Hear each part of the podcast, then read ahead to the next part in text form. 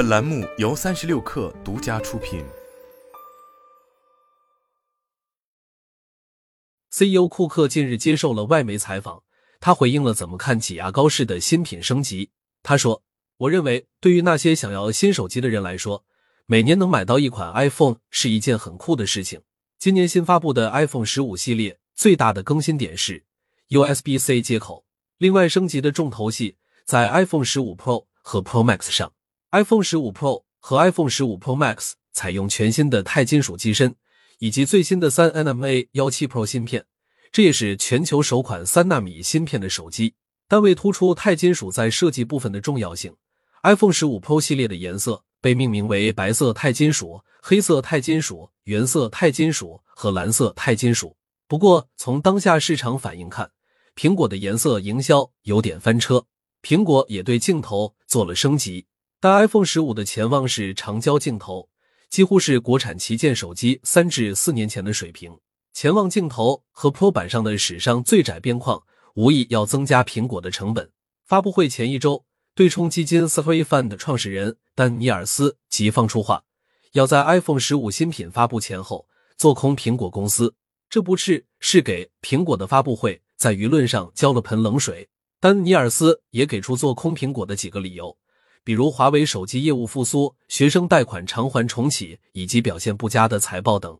随后，摩根大通也发布公告称，由于苹果 iPhone 十五并没有实质性的升级，因此不会吸引大量用户更新换代，将苹果目标股价从两百三十五亿美元调低至两百三十亿美元。苹果股价应声下跌，一周时间里，苹果累计跌了百分之五点九五，市值蒸发约一点三万亿元。库克不仅面临苹果销量的乏力，还要面对大环境的不景气。二零二二年全球智能手机整体出货量下滑了百分之十一点三。另外，随着华为 Mate 系列回归，苹果也将在七千元档迎来老对手。还有让库克焦虑的地方是，苹果在 AI 领域的发力晚了，有在未来被其他巨头超越的可能。九月初，华尔街知名机构 Needham 的分析师 Laura Martin 在一篇报告中写道。人工智能大潮可能颠覆苹果作为全球最大市值公司的霸主地位。受益 AI 的增长，微软、谷歌母公司 Alphabet、亚马逊的市值都可能超过苹果。苹果缺乏生成式人工智能和大型语言模型的战略，使其面临风险。尽管该公司可以保护其一流的生态系统免遭侵害，苹果的发布会也越来越泯然众人。或许是由于时间在凌晨。苹果的发布会在社交媒体上并没有引起太高的热度，华为的发布会在微博热搜榜排到了第三位，苹果仅排二十一。库克已经做了十二年苹果 CEO，发布会的反响不及乔布斯时代。关于库克和乔布斯的对比是个老生常谈的话题，总在某个时点，人们会把乔布斯怀念一番，然后对库克大家罚他。我必须适应这种情况。人们关注苹果是因为史蒂夫。所以在接任 CEO 职位后，特别是在他去世后，我认为这种关注和等待会消失。但现实情况并非如此。在接受 GQ 专访时，库克如此谈到：库克说，没有人能取代乔布斯，他是一个百年难得一见的天才，有任何人想象不到的创新能力。所以我所能做的就是成为最好的自己。他礼貌的不同意某些人描述他为电子表格专家或一个穿着西装的人。经营着一个被某些人嘲笑穿西装的人建立起来的公司，库克是个合格的 CEO 吗？毫无疑问是的。库克重塑了苹果所有业务，同时把公司发展成比乔布斯时更强大的巨头，市值达到三万亿美元。供应链出身的库克让苹果的工厂遍布世界，进一步提高了整个产业链的运转效率。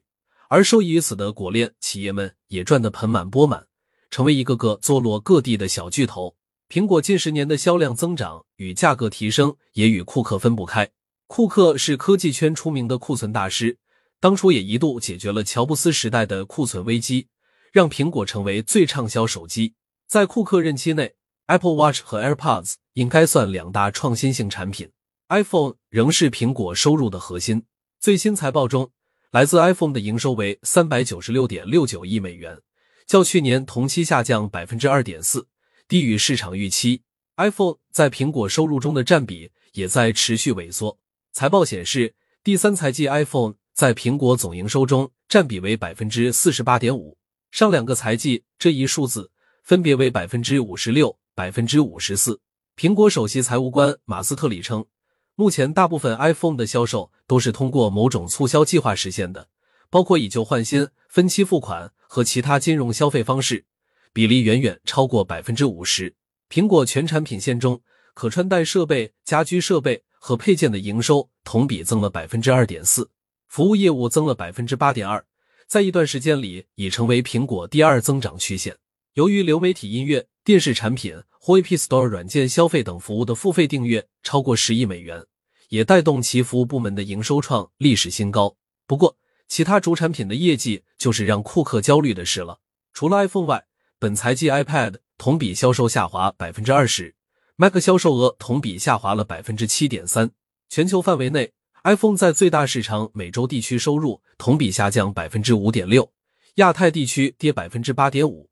大中华区营收虽然增了百分之八点九，但很大一部分靠的是降价促销。手机市场几乎见顶，苹果需要开辟新的赛道。今年六月六日，苹果在全球开发者大会上发布了一款硬核产品。Mr 头戴显示器 Vision Pro 产品定价三千四百九十九美元，不过该产品正式上市还要到二零二四年，这或许是库克任期内的最后一个作品。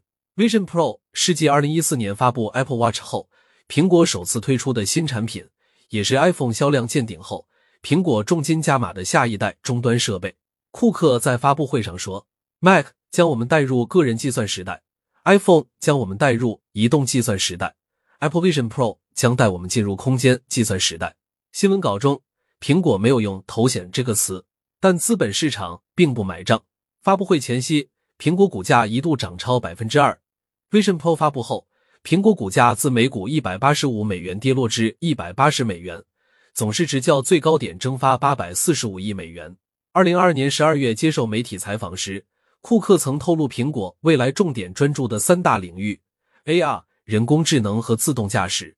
苹果的 AR 和汽车业务还没有影子。早在2020年，外界就盛传苹果 AR 眼镜将面世。至于汽车业务，彭博社2022年初爆料，苹果汽车团队软件工程项目管理负责人离职，加入了 Meta。更早前，库克找来的第三任汽车项目主管道格·菲尔德也跳槽去了传统车企福特。苹果汽车团队于二零一八年组建，但整个组织体系还在动荡当中。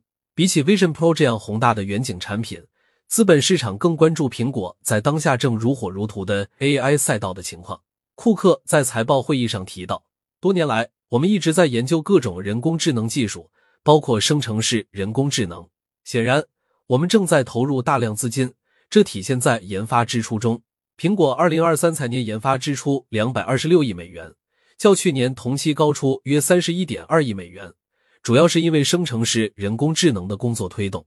但苹果发布会上相关展示仅有并不太相关的通话降噪和摄像对齐的机器学习算法，产品端似乎还乏善可陈。